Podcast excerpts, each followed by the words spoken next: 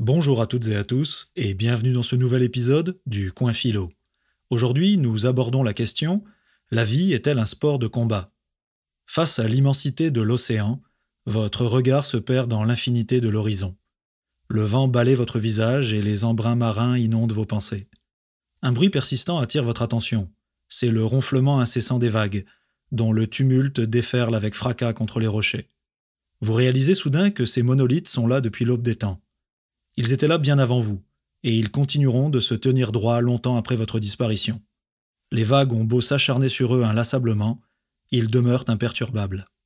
Votre esprit part à la dérive et repense à la fois où, pour vous sentir exister, vous vous êtes vu comme un être unique, fondamentalement différent des autres.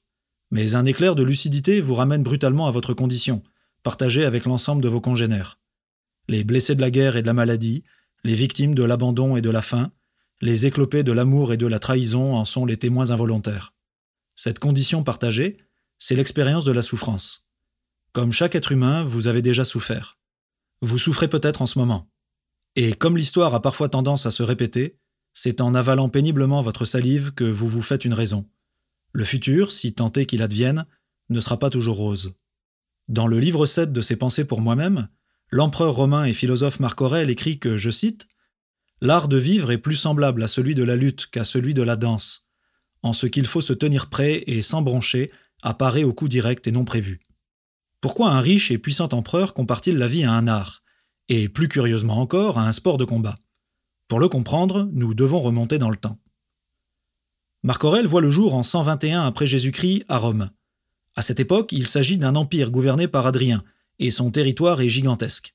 En effet, du nord au sud, il s'étend de l'Angleterre aux côtes de l'Afrique du Nord. Et d'ouest en est, il va du Portugal à la Syrie, sans oublier l'Égypte et une bonne partie de la Turquie. Le jeune Marc Aurèle est issu d'une famille de patriciens, qui est le nom donné aux aristocrates de l'Antiquité romaine. Un rapide détour par l'étymologie nous apprend que le mot aristocrate vient du grec ancien aristos, qui veut dire le meilleur, et de kratos, qui est la personnification de la force et de la puissance dans la mythologie grecque. Petit clin d'œil aux amateurs de jeux vidéo, qui auront sans doute reconnu le personnage principal de la série God of War. La famille de Marc Aurèle est donc très privilégiée. Son père est prêteur, un magistrat de rang sénatorial, et sa mère est l'une des plus riches héritières de l'Empire.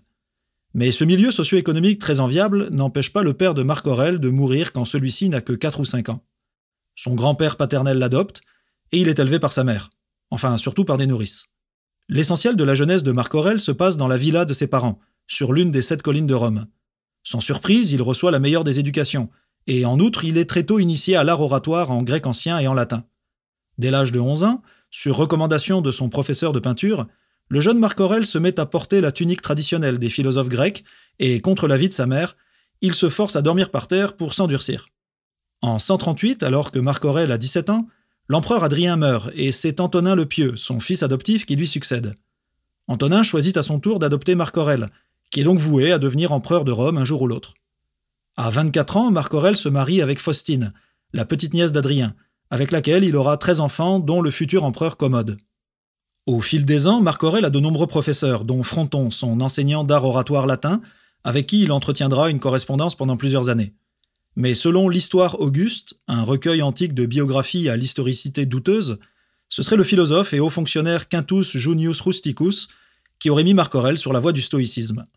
Cette école de pensée, fondée 400 ans plus tôt à Athènes par Zénon, un phénicien hellénisé, devient particulièrement populaire chez une certaine élite intellectuelle romaine quelques siècles après sa création, notamment chez Sénèque, dont nous avions parlé au cinquième épisode du Coin Philo. Le dictionnaire Lalande définit le stoïcisme comme, je cite, une indifférence à la douleur. Et le Larousse en ligne, quant à lui, parle d'une, je cite, fermeté devant le malheur, la maladie, etc.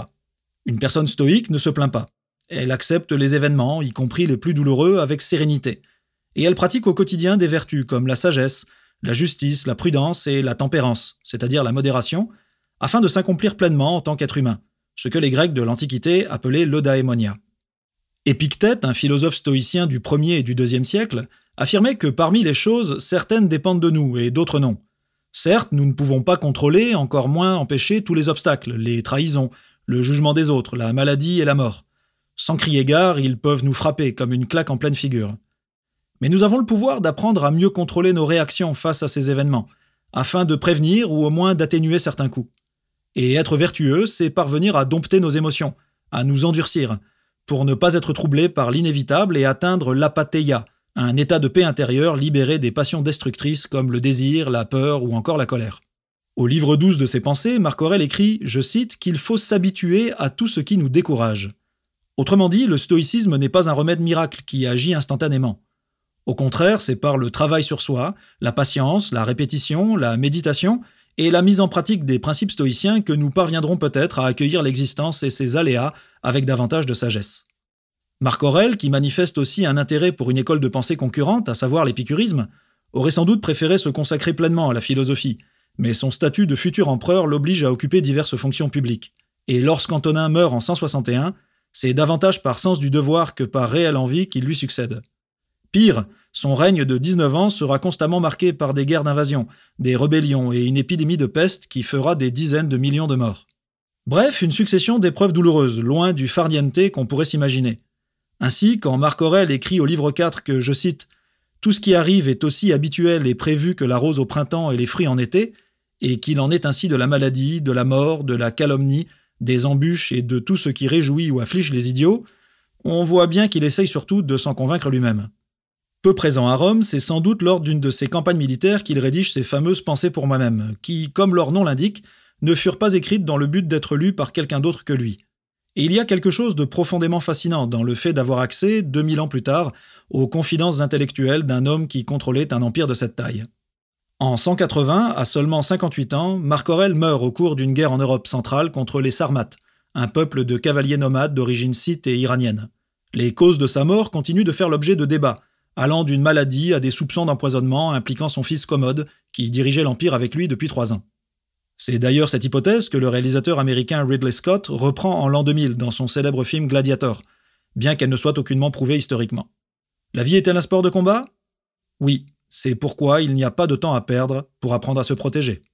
Et face à l'immensité de l'océan, quand la vie vous inflige de nouvelles blessures, vous vous rappellerez les mots d'un homme qui vécut il y a fort longtemps mais dont l'écho résonne jusqu'à nous pour que tout au long de votre existence, vous gardiez la tête droite afin de, je cite, ressembler au rocher contre lequel les vagues viennent sans cesse se briser.